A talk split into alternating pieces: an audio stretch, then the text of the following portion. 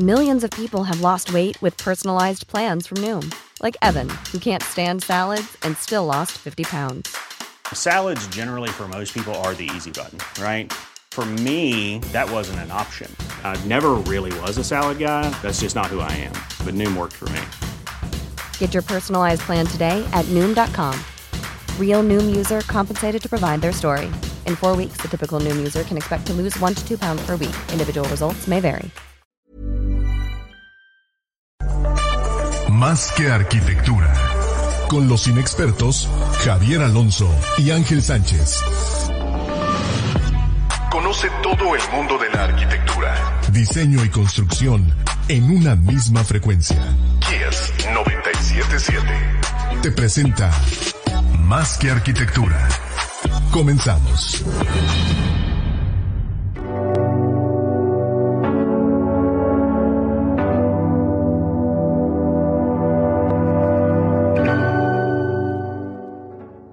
Hola, buenas tardes. Gracias por sintonizar Más que Arquitectura esta tarde de viernes. Muchas gracias por estar con nosotros. Compartan esta charla para que pueda llegar a más gente, a todos sus amigos. Recuerden que estamos en Facebook Live, en Instagram Live también, y todo esto se va a volver un podcast que van a poder descargar en iTunes o en Spotify. ¿no? Bienvenido, Ángel San. Más gente, a todos sus amigos. Muchas gracias, Javier San. ¿Cómo estás, man? Un gusto estar contigo aquí en este viernes. Y bien, eh, viernes de temas inmobiliarios en Más Arquitectura. Tenemos hoy como invitado especial al arquitecto Gerardo Pérez. Javier, te doy la palabra para que nos ayudes a presentarlo. Gracias, man. El arquitecto Gerardo Pérez es fundador de la firma Luxia Lab, Labs y desarrollador inmobiliario en República Dominicana. Estamos enlazados hasta allá.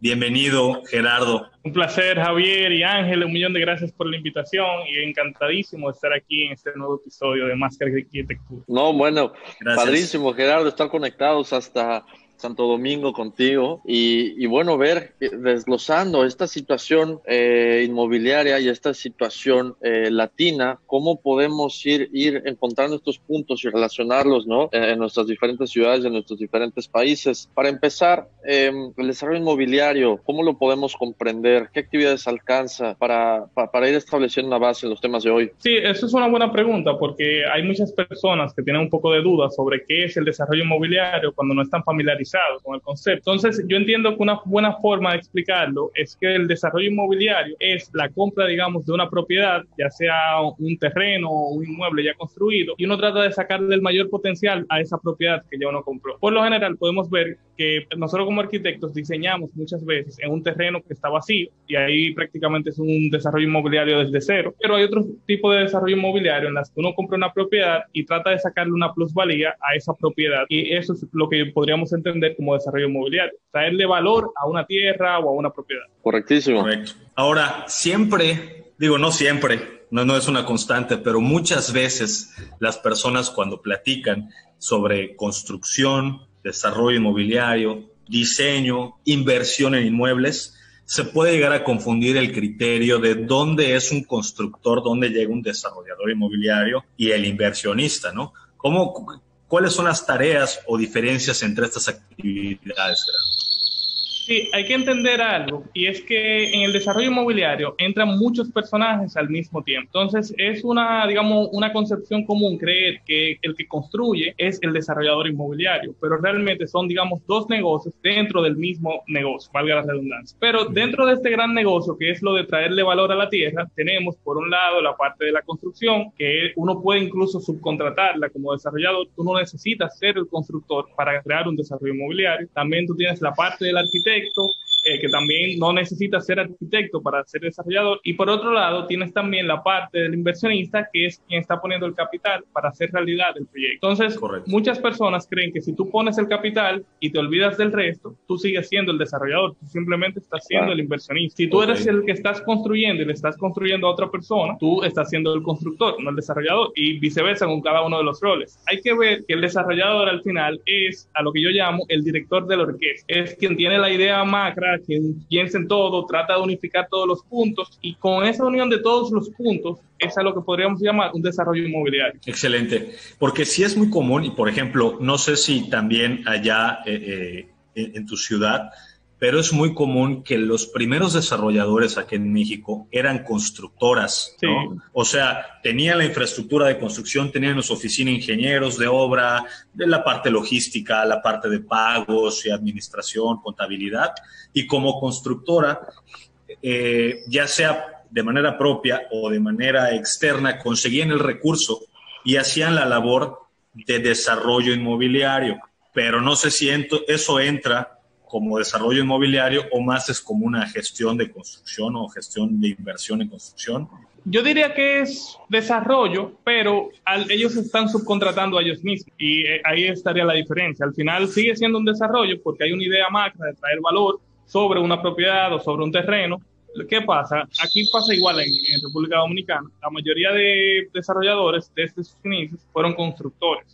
Hoy en día podemos ver un poco que ya son diferentes, hay arquitectos, hay financieros y demás, pero en ese caso de los que sí son constructores, yo lo entendería que siguen siendo dos negocios en los que esta constructora se convierte en un desarrollador inmobiliario y subcontrata su propia construcción. Lo que pasa es que hay personas que unifican el negocio y ven un solo número al final que digamos la rentabilidad del proyecto. Pero uno de los costos debería de ser el costo de la dirección técnica de la construcción. Entonces, si tú dejaste de ganar, Tal vez otro desarrollador pudo haber hecho lo mismo sin tener la presión de la construcción y simplemente subcontratar. Buenísimo. posiblemente adicionarle otros puntos o otros ingredientes que le den un poquito más de solidez al análisis del proyecto como tal, ¿no? Porque hay veces, siento yo, porque, porque tengo gente cercana y familiares que se dedicaron en, algún momento a esto, que ellos sacaban sus números, es cuánto me cuesta el material, cuánto me cuesta mi operación, si me hace falta dinero, le pido al primo, le pido al amigo y vámonos a hacer unos departamentos, por ejemplo. Y hoy en día, definitivamente hay una,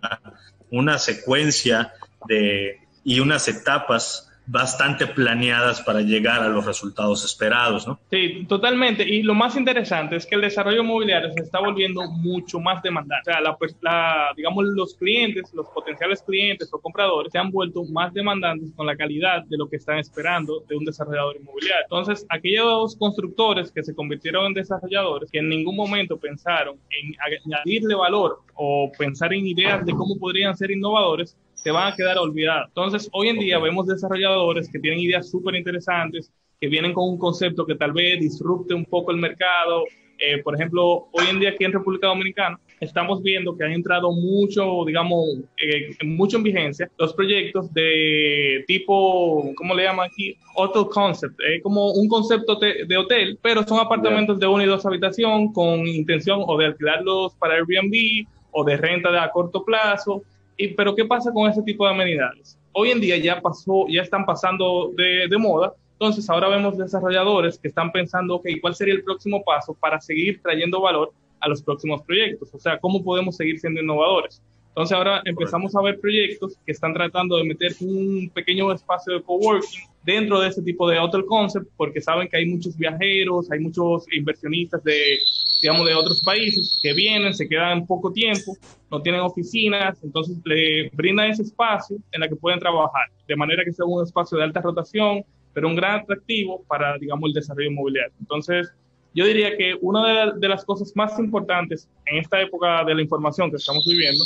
es saber entender a quién le estás desarrollando, porque no es lo mismo, digamos, un proyecto de bajo costo, un proyecto de vivienda social, a un proyecto tal vez un poco más de lujo, de, enfocado en otro tipo de tareas. Entonces entiendo que es clave para un desarrollador saber a quién le está desarrollando, entender ese, ese mercado y poder siempre ser innovador con cada nuevo proyecto. Buenísimo. Ahora, Gerardo, tú tienes, tú tienes una frase y bueno, parte de lo que haces eh, para ayudar a arquitectos y enseñar a la gente al buen desarrollo eh, de la arquitectura como empresa y el desarrollo inmobiliario, pues tú dices el poder de transformar ciudades, ¿no? Y que el desarrollador inmobiliario funciona como un director de orquesta. ¿Cómo funciona? Aquí donde quedan los arquitectos, a veces a los arquitectos, o, no a veces, muchas veces nos gusta ser los directores a nosotros. ¿Qué pasa con esta situación? ¿Cómo encontramos nuestro lugar dentro de, toda esta jugada? Sí, eso es una muy buena pregunta porque el, el término del, del director de la orquesta tiene su historia. Entonces, ¿qué pasa? Como yo vengo trabajando en la parte de desarrollo inmobiliario desde hace un tiempo, desde que estuve estudiando en la carrera, yo siempre me estuve codeando entre desarrolladores y, me, digamos, me fui formando como arquitecto, pero al mismo tiempo me fui formando como veía el desarrollador inmobiliario la arquitectura. Al final, esto va a sonar un poco mal tal vez para otro arquitecto, pero los arquitectos son una pieza más de una gran idea. Somos tal vez una pieza muy importante, pero en el desarrollo inmobiliario no no es, digamos, la única, la única pieza clave. Entonces, a uno en la carrera lo forman pensando que uno es el dios del universo y que uno crea de todo un poco, pero en la realidad, digamos, si estamos viendo el desarrollo inmobiliario, es un negocio, digamos, muy numérico. Son fórmulas, hay mucho tipo de números, tú entender el mercado, entender muchos conceptos al mismo tiempo. Entonces, cuando yo empiezo a, a indagar, empiezo a profundizar en el tema, eh, empiezo a hablar con muchísimos desarrolladores, yo soy bien preguntón, entonces cada vez que yo tenía el chance, yo trataba de hacer preguntas y preguntas. Indagas, indagas. Claro, entonces me di cuenta con cada uno que yo hablaba que ellos realmente eran los que dirigían todo, aunque tuviera un gran arquitecto debajo. Entonces, ¿qué, qué eran lo más interesante? Cuando un muy buen arquitecto se aliaba con un muy buen desarrollador, con un visionario. Entonces, entre esta sinergia, entre estas dos partes, digamos que es que se da el poder de transformar una ciudad. ¿Por qué? Con cada desarrollo, yo me di cuenta que aquí hay un, hay un problema gigante, no, no sé en México, pero es muy probable que pase igual. Sí, la mayoría de los desarrolladores ven el proyecto como una unidad, o, o sea, es un solo proyecto y no piensan en el contexto. Pero cuando empezamos a ver que un, digamos, un sector yo pongo un nuevo proyecto, perfecto, pero el vecino va a hacer un nuevo proyecto y un nuevo proyecto y eventualmente la calle entera va a estar completa. De poco en poco se hace una ciudad así. Entonces, cuando cada uno está viendo su proyecto desde la individualidad, ok, fue un negocio muy rentable para mí, al final no nos estamos dando cuenta cómo podemos transformar la ciudad y siempre lo estamos haciendo con cada proyecto. Puede ser una muy mala transformación en la que cada proyecto absolutamente hizo nada para mejorar la ciudad o puede ser una muy buena transformación en la que tú pensaste a futuro y dijiste, ok, cada proyecto que yo hago, de una forma u otra va a dejar una huella en esta ciudad. ¿Qué podemos hacer al Correcto. ¿Cómo yo puedo hacer que quien camine por mi proyecto y siga para el próximo y siga para el próximo, sienta esa diferencia, sienta cómo uno trató de mejorar la ciudad. Y eso se hace tal vez incluso simplemente con expandir la acera, darle más importancia al peatón que al, que al coche. O sea, hay muchas pequeñas ideas que al final no te van a afectar la rentabilidad, pero sí van a transformar gigantemente tu legado que tú vas a dejar en la ciudad. Entonces,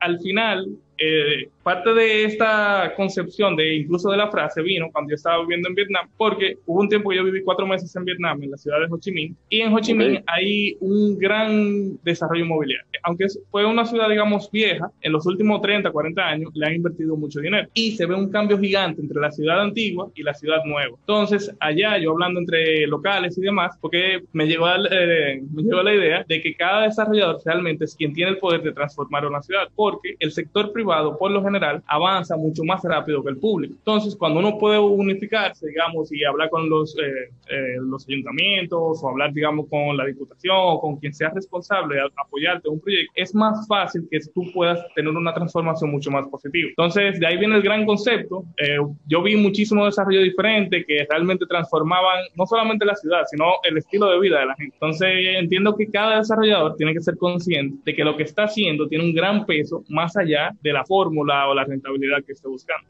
Claro, así claro.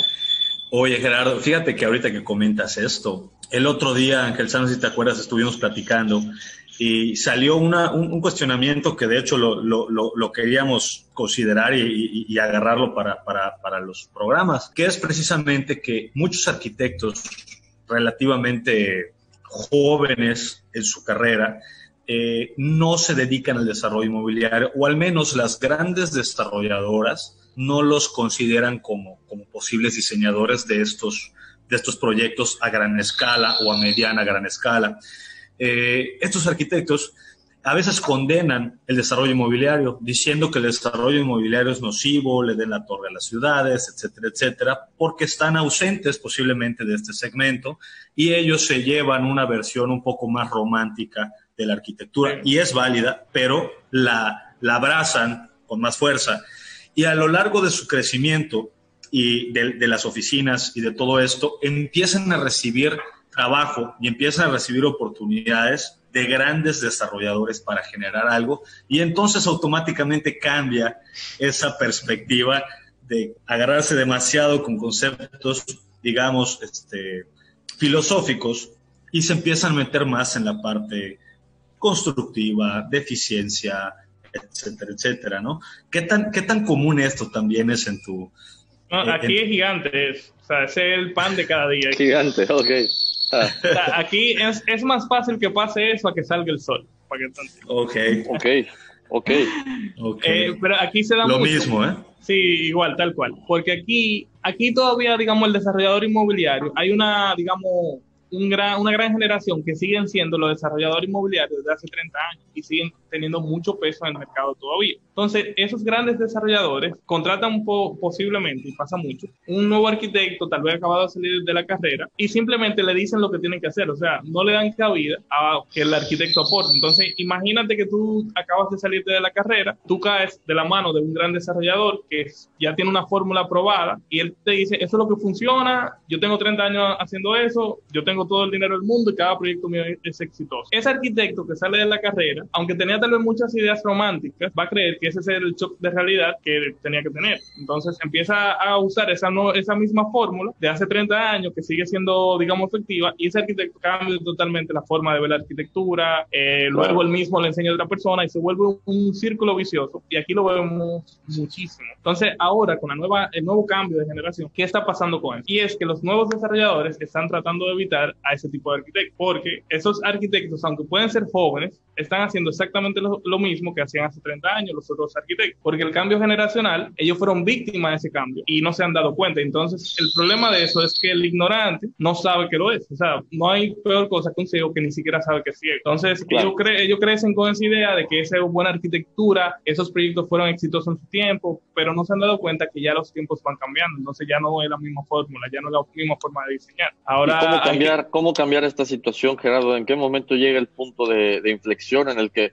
metes lo, nuevo y haces que el desarrollador cambie a, o, meta innovación en, esto. Sí, esto Javier y yo lo hablamos un poco ayer, y es el tema de la falta de educación en el mundo del desarrollo inmobiliario. Y aquí es una realidad que no todavía no tiene sentido, no sé por qué sigue dándose así, pero un negocio que es tan rentable, una economía que mueve tanto dinero y no hay, digamos, casi información, casi educación para cómo, cómo crecer como desarrollador inmobiliario. Yo entiendo que debería ser incluso una carrera o por lo menos una especialidad o algo que tú puedas informarte de cómo hacerlo de la mejor manera, mantenerte actualizado, saber cómo han ido cambiando las cosas, diferentes modelos de negocio, cómo trabajar, por ejemplo, la parte que hablamos antes de ser un director de una orquesta, cómo tú la puedes hacer realmente, cómo tú puedes hablar con el arquitecto y al mismo tiempo con la parte técnica, la construcción, el equipo de ventas, comercialización. Son tantas cosas que las personas tienen que hacer, digamos, de manera un poco aprendiendo por su cuenta o en el transcurso de que se va desarrollando el proyecto, que es muy fácil que uno haga algo mal, porque realmente nadie te enseñó y tú estás como si tú fueras un malabarista en el circo tratando de que todo se mantenga. Y, o sea,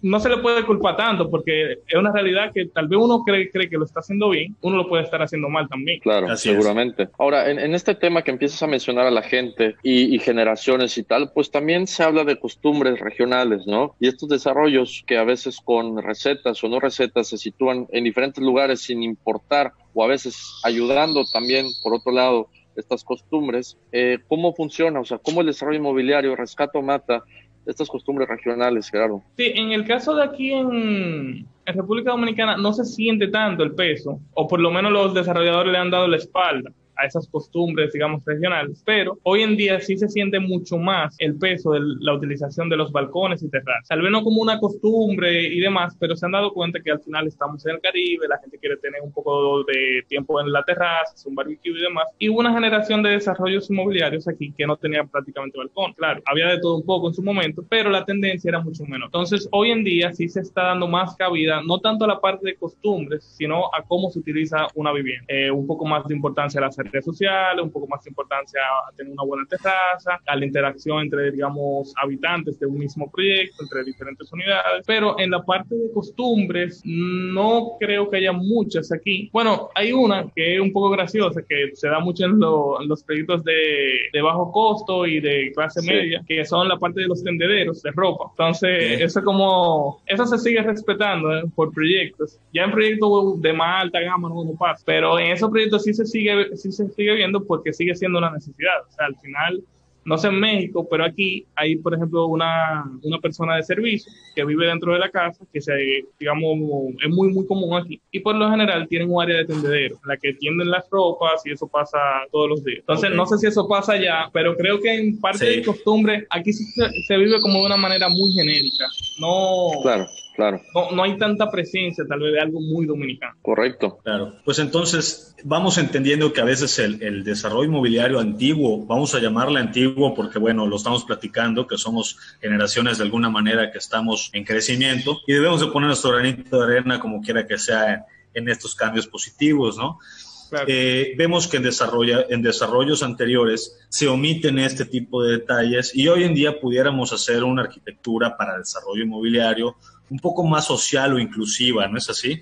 ¿Qué otros aspectos podríamos tener en cuenta para, para tener un mejor producto inmobiliario de manera regional? Sí, lo primero sería identificar a qué mercado lo estamos desarrollando. Por ejemplo, si es un mercado social, hay que tener en cuenta tal vez la movilidad, la parte de incluso de trabajo, cómo la gente vive cuando está ahí, incluso la adquisición de esas unidades, si es algo social de bajo costo, cómo van a poder comprarlo. O sea, cuando uno piensa en desarrollo inmobiliario es mucho más que, que, arquitectura, así como se llama el podcast. Es simplemente pensar... Muy buena, muy buena esa, Gerardo. Eh, ¿eh?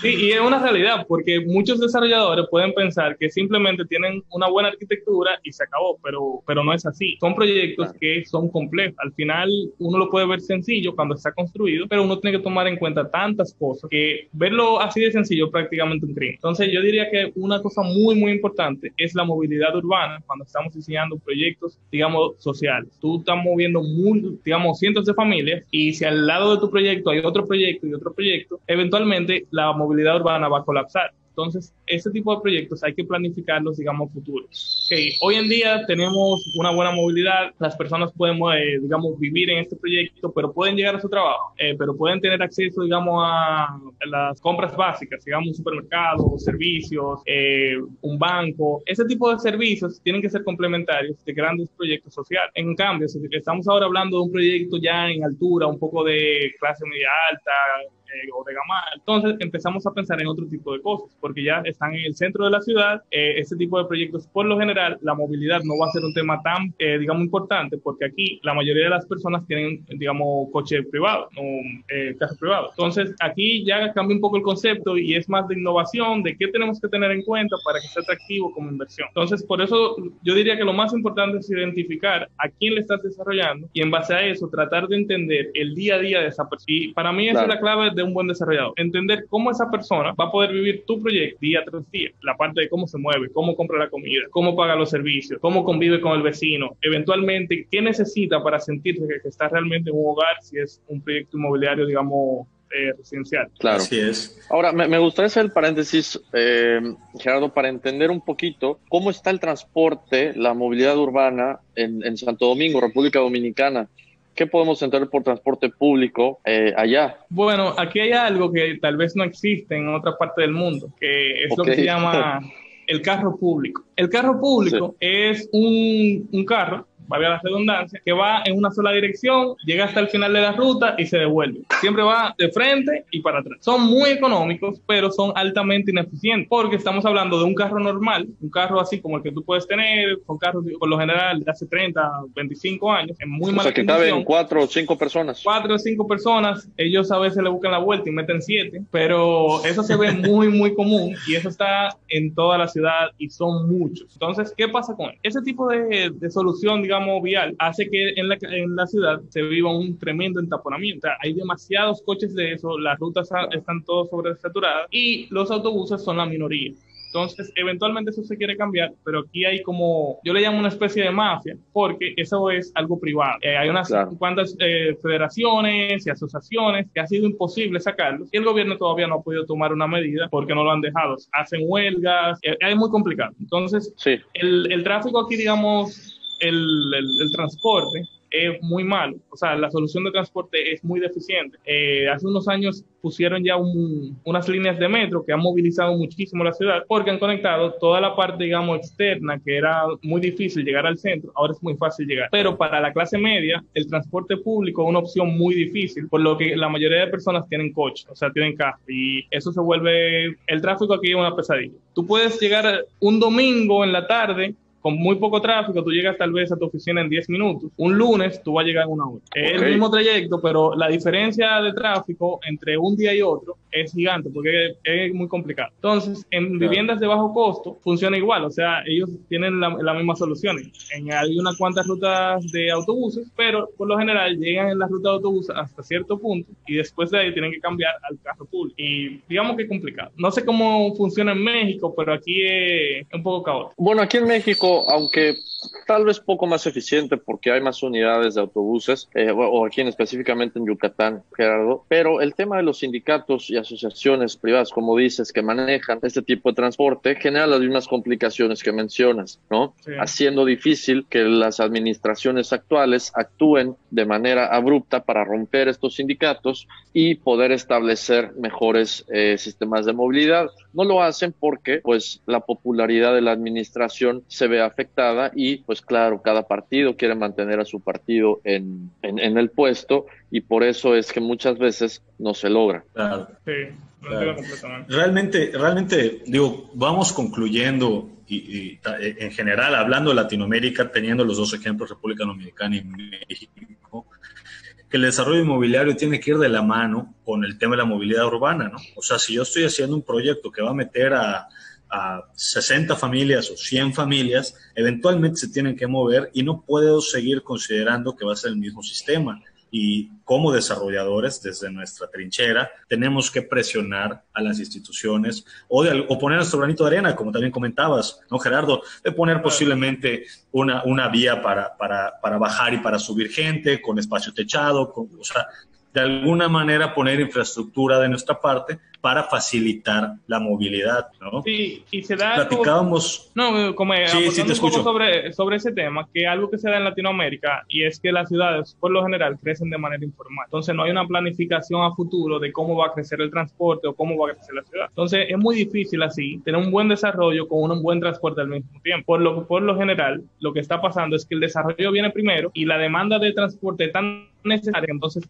tratan de encontrar soluciones. Pero eso hace que mucha gente o muchos desarrollos al principio de que ya empieza la comercialización no van a ser atractivos porque ¿qué va a pensar el cliente? Yo no tengo ni cómo llegar a mi casa, entonces ¿cómo te compro? Así es. la, primera, la primera pregunta ya la perdiste. Exacto, así es.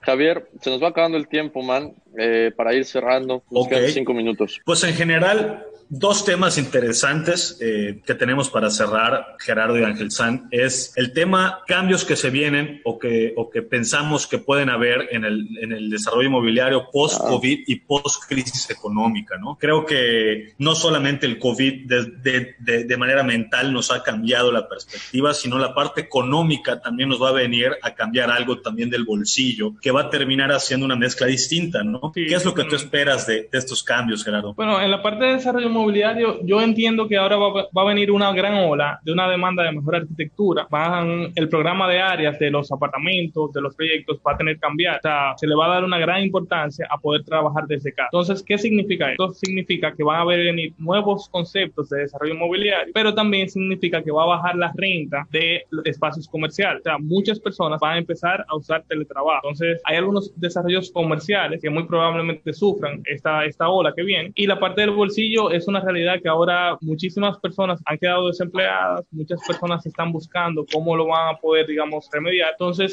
eh, eh, para poder equilibrar la balanza, yo entiendo que también se van a tener que encontrar nuevas soluciones de qué se pueden hacer. La gente se tiene que poner muy creativa. Claro. Claro, así es. También, digo, lo comentaste hace un ratito allá, allá en, tu, en tu país el, tema de la, del, del, área exterior, ¿no? O sea, si pasas tanto tiempo en casa, yo creo que el área exterior va a tener un valor muy, muy bueno, que hoy en día a veces dices, no tiene tanto patio o no tiene el balcón, pero hoy en día es, tiene balcón y tiene patio, le va a dar un plus, ¿no? Sí, no, el que tenga patio va a ser un rey entre rey, porque es una realidad.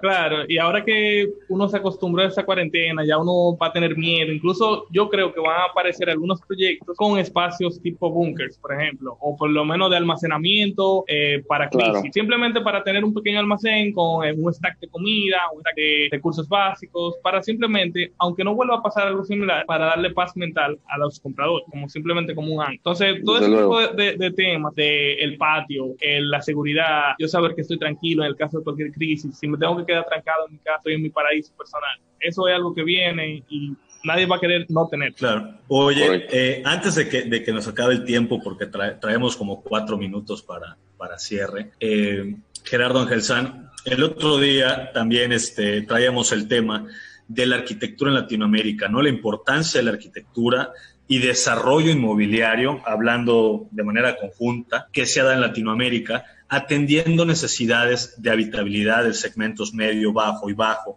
¿no?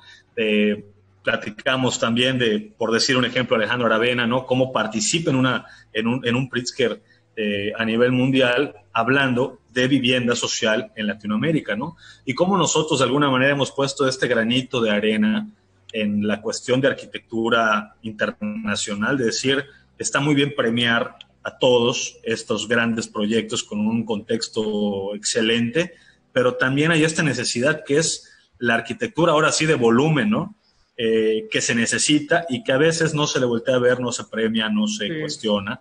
Y Latinoamérica tiene, tiene, tiene muchísimo, muchísima área de oportunidad en desarrollo inmobiliario y, y buena arquitectura por aquí, ¿no? Sí, es un tema súper interesante y más, por ejemplo, aquí en Latinoamérica, en Asia creo que se da un poco, pero al no tener, digamos, tanto contacto, no, no estamos tan empapados. Pero en Latinoamérica sí se da que hay una alta demanda de viviendas de bajo costo. Todavía somos países tercermundistas, hay mucha gente saliendo de la pobreza y el primer paso en esa salida es adquirir una primera vivienda. Entonces, en este tipo de proyectos que son masivos, son de más de 100, 200, 300 unidades, la buena arquitectura realmente paga muchísimo porque impacta a tantas personas que nosotros siempre le dimos la espalda simplemente por el apellido, es la arquitectura de bajo costo. Pero hoy en día uno no puede ver que simplemente es arquitectura de bajo costo, es arquitectura para muchas familias. Tal vez la arquitectura que más peso va a tener por mucho tiempo, porque tú puedes hacer un edificio bonito de 12, 14, 16 apartamentos de lujo, pero ¿cuál arquitectura está impactando más personas? ¿Cuál arquitectura se vive más? Entonces, así como con lo del tema de Alejandro Aravena, él hace un proyecto, eh, digamos, súper bien pensado, súper bien diseñado, que no solamente es un buen proyecto arquitectónico, sino un proyecto que mejore la calidad de vida de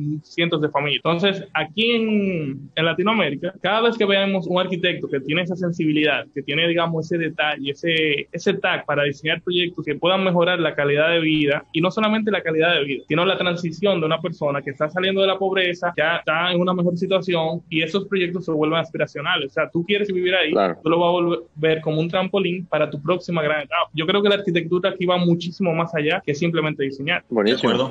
Me fui un poco en pues romance ahí, pero está bueno. No, está, está es, parte, es parte del sabor, Gerardo. Y te agradezco mucho tu tiempo el día de hoy. Creo que se nos ha acabado el tiempo, si no me equivoco, Javier. Eh, muchas gracias, Gerardo Pérez, eh, desde, desde República Dominicana. Qué gusto haber conectado contigo un ratito y platicar estos temas. Esperemos hacerlo de nuevo. Sí, ojalá que pronto y también viceversa. Cuando abramos el podcast de nosotros de nuevo, me encantaría invitarlos, tener allá. Y miren cómo esta cuarentena nos ha distanciado, digamos, del resto, pero nos ha conectado con personas en otras partes Así es. Desde luego, totalmente. Muchas gracias, Gerardo. Muchas gracias, Ángel San.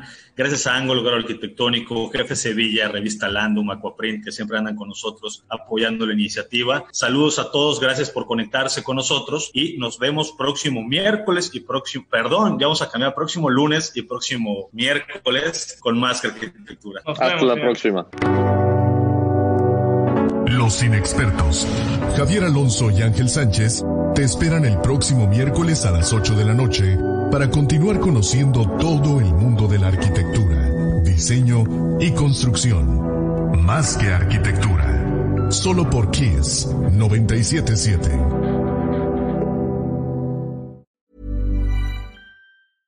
Hey folks, I'm Mark Marin from the WTF podcast and this episode is brought to you by Kleenex Ultra Soft Tissues your ally to help tackle your allergy symptoms this season. I love the change of seasons, but nobody loves pollen and all those other things floating in the air that make you sneeze during this nice weather. Kleenex Ultra Soft tissues are hypoallergenic and allergist approved. So fight back against watery eyes and runny noses without worrying about irritating your skin. For this allergy season, grab Kleenex and face allergies head on.